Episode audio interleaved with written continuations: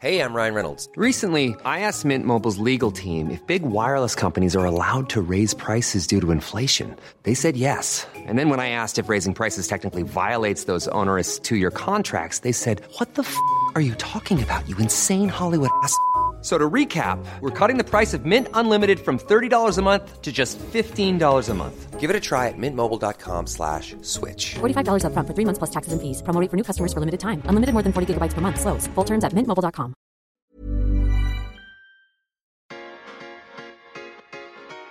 Tsugi. Tsugi Radio. Antoine Dabrowski sur la Tsugi Radio. La Tsugi Radio est à Groningen au festival Eurosonic, encore un petit peu euh, après euh, la fin du festival. Euh, on fait un petit flashback comme ça dans le temps. nous sommes jeudi, nous sommes dans un endroit dont je ne vais pas prononcer le nom parce que je ne vais pas y arriver.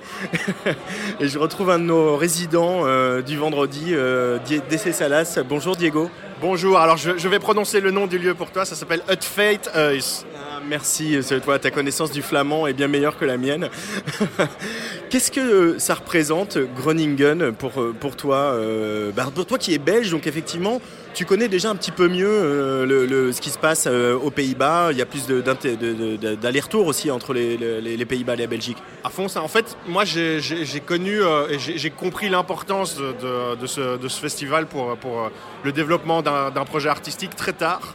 Euh, et une fois que j'ai découvert le truc, j'étais déjà venu jouer avec Mugwump à l'époque euh, en live. Et quand j'ai vu euh, toute la structure que c'est et ce que ça ouvre comme, comme opportunité, je me suis vraiment rendu compte que c'était un truc quand même assez qui pesait vraiment pour, surtout principalement, je pense, pour des artistes belges, vu qu'il y a une connexion assez proche. je me suis rendu compte qu'en fait c'était un, un, truc vraiment ultra important où aller. Et donc moi je pense que ça représente beaucoup d'opportunités, un, un, beau networking, euh, même si oui, évidemment, c'est, euh, tout est un peu parfois à l'arrache, je trouve qu'il y a au final un truc naturel euh, qui se fait, des belles rencontres qui se font. C'est moins formel que d'autres showcase festivals, on va dire. Et c'est à l'arrache, mais très professionnel en même temps. Et c'est ça que j'aime bien dans, dans l'approche de ce festival. Et, et on espère que ça ouvrira, que ça ouvrira des portes. Alors tu dis networking, là on est en plein dedans. Euh, tu peux nous dire un peu où on est et ce qui s'y passe? C'est un peu un, rendez-vous important, incontournable de, de, hein. Là c'est clair, on est, donc on est au Belgium Booms. C'est euh, un peu le rendez-vous euh, francophone et néerlandophone. Du coup là c'est les deux, les deux qui s'allient qui pour un peu... Hum, Comme quoi c'est possible comme quoi c'est possible, mais surtout dans la culture, c'est ça qui est beau, c'est que dans la culture c'est totalement faisable. Et, euh, donc on, ils invitent un peu tous les professionnels à un drink euh, où on a de magnifiques bières à l'effigie de chacun des, artistes du, festival. Il y a une bière à ton effigie? J'ai pas encore vu la mienne. Ah. J'attends de la voir, mais, euh, mais donc voilà, c'est euh, vraiment. J'aime beaucoup ces moments, euh, que ce soit à Eurosonic ou dans d'autres festivals, les Belgian Booms. Je trouve que c'est une initiative ultra intéressante et ultra importante pour, pour les artistes belges d'être au final on est souvent catégorisé comme des artistes très humbles qui vont pas qui, ont difficile euh, à s'exporter, on va dire. Et je trouve que autant Popunt, le côté néerlandophone, que le côté euh, francophone, Wallonie-Bruxelles Musique, sont des, euh, plateformes ultra importantes pour nous au niveau structure, pour, pour nous pousser à, voir quelles sont les opportunités et, et, aller voir, voir un peu plus loin en fait. Et je trouve que ce drink justement est, a du poids pour nous et, voilà. Mais c'est quelque chose dont vous souffrez, les artistes belges, euh, euh, que les Wallons sont un peu trop assimilés euh, aux Français, les, Flamands trop assimilés aux, Néerlandais, alors que moi j'ai quand même l'impression que la Belgique, des deux côtés, que ce soit les Wallons ou les Flamands, ont envoyé des artistes qui ont largement dépassé ces frontières et qui ont une stature internationale. Maintenant, oui, en fait. Je pense que ça fait quelques années où, où les choses se sont vraiment bien mises en place.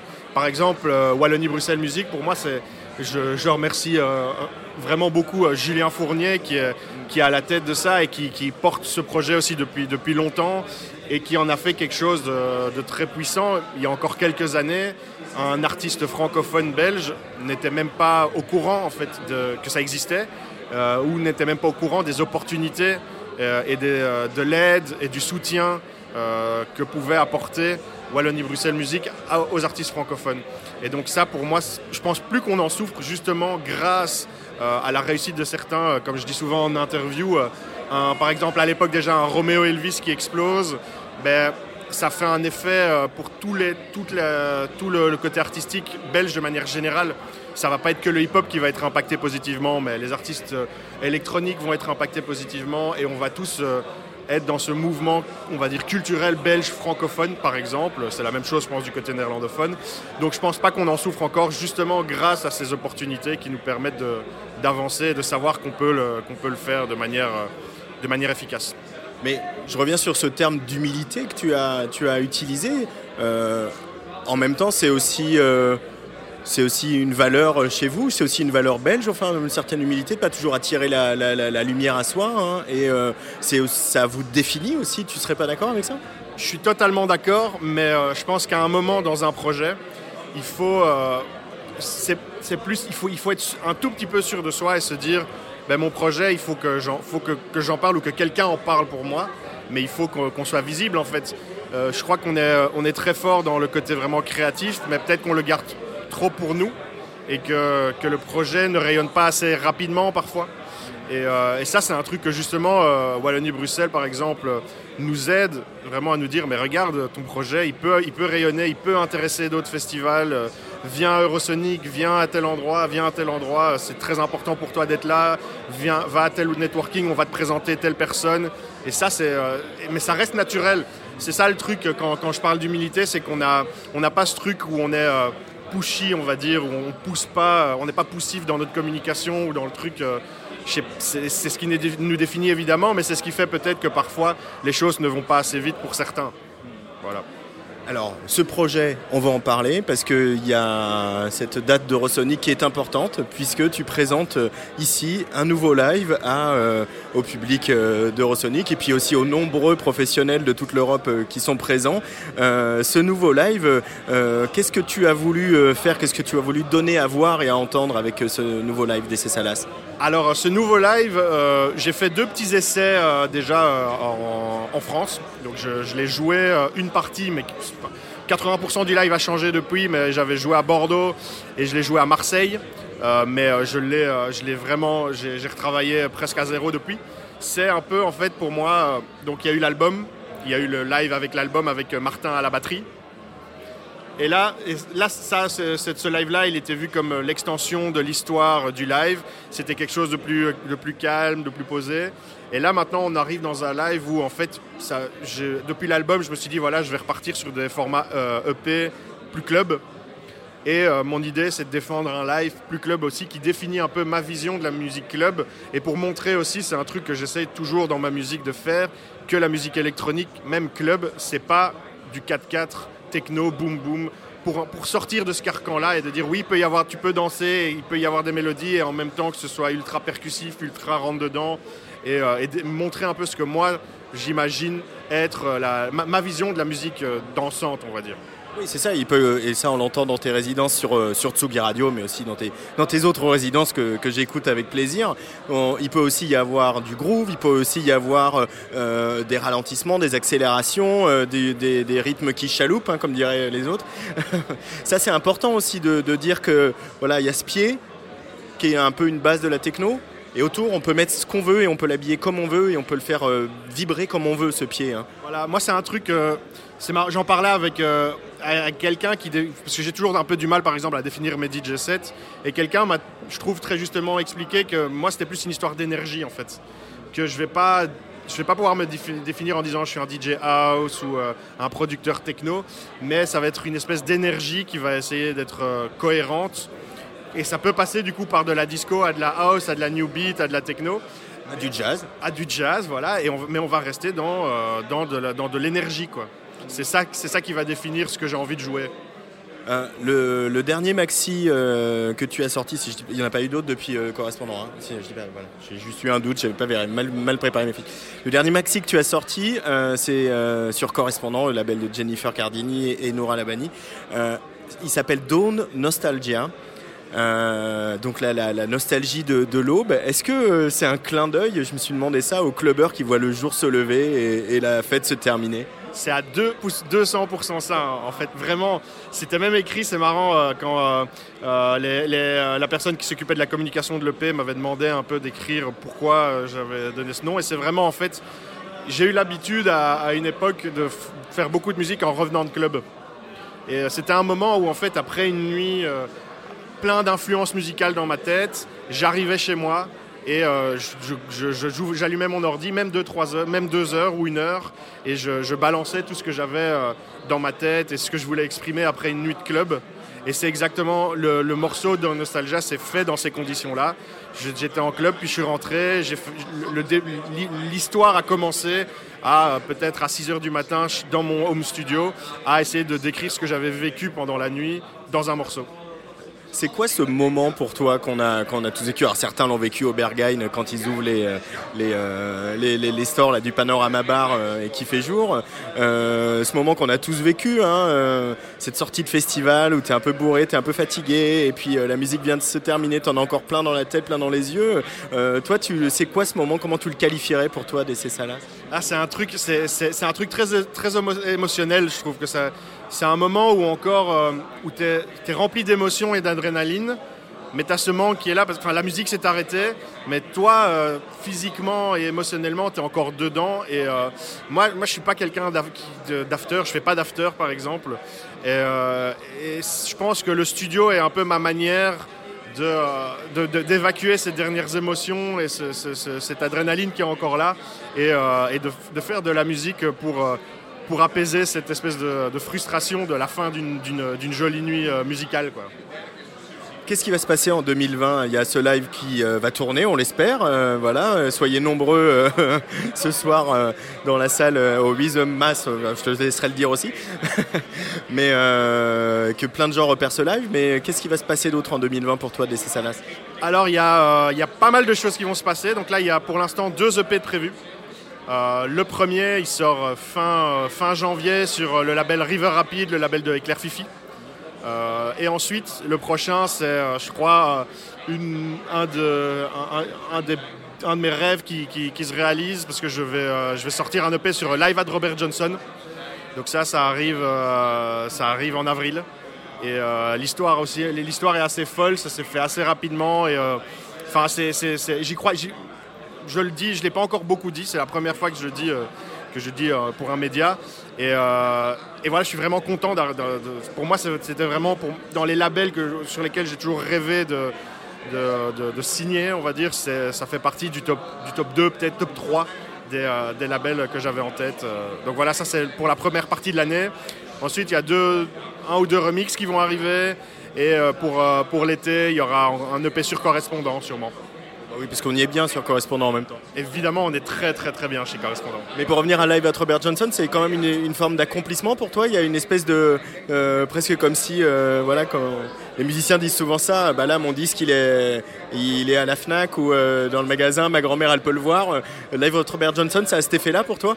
Ouais, c'est vraiment, je pense, sur ma checklist, il doit, il doit peut-être y avoir 5-6 trucs à, à checker. Et ça, c'est un des gros de la liste qui est, qui est, qui est, qui est checké au crayon, au marqueur, avec tout. Il est là, il est, il est, euh, les masters sont arrivés hier. euh.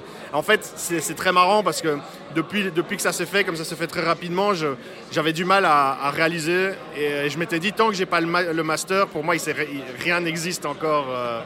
Et là, maintenant, maintenant que je l'ai reçu, qu'on m'a demandé de les valider, je fais OK, là, euh, je peux enfin être vraiment content que ça sorte.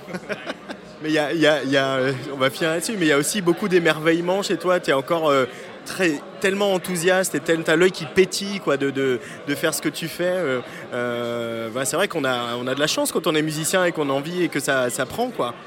Je pense que si un jour j'ai plus ça, j'arrêterai. Pour moi, euh, c'est de la passion. Il n'y a, a rien de fonctionnel dans, dans, dans, ce que je fais. Euh, ce sera toujours guidé par la passion et par cette envie de. Enfin, pour moi, déjà, faire de la musique, c'est un truc, c'est ultra thérapeutique et c'est un besoin au départ. Et quel, quel, quel plaisir de voir que ce, ce besoin personnel devient, euh, devient un plaisir pour les autres et voir les gens qui, qui, euh, qui en profitent et qui aiment ce, que, ce que tu fais, c'est quand même quelque chose de très beau. Quoi. Et puis euh, bah, ce live d'Eurosonic, euh, tu vais te laisser le dire le nom de la salle pour euh, faire honneur euh, au néerlandais que je ne parle pas. Alors c'est à Heusemaas, dans la, sur la main stage. Voilà, à Mass, je vais essayer. Euh, c'est donc euh, ce soir ici à Eurosonic et ce live on va, on va l'enregistrer euh, et puis là maintenant sur la Tsugi Radio on va l'écouter hein, parce que c'était un beau moment. Merci euh, Diego, Mais merci à toi. À très vite. à très vite.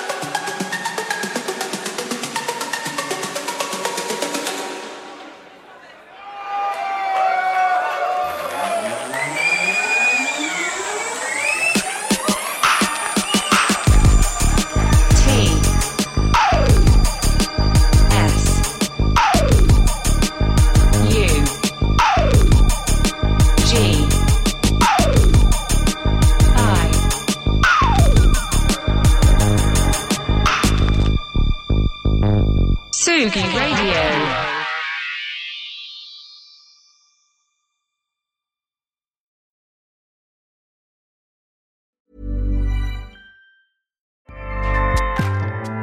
ACAST powers the world's best podcasts. Here's a show that we recommend. This is Roundabout Season 2, and we're back to share more stories from the road and the memories made along the way. We're talking rest stops. If we're stopping to get gas, you will be timed. you will be for sure. Misguided plans, I grew up in the city, so I have like, you know, a healthy fear of real extreme darkness. this was like wilderness. a lot of laughs, Y'all weird, but you, yeah, you, you were different. Like you were real different, bro. I can't really put my finger on it. and so much more. Just goes to show that unexpected things sometimes are the best when it comes to a road trip. Roundabout Season 2, presented by Nissan, is live now with new episodes rolling out every Thursday. Listen and subscribe wherever you get your podcasts.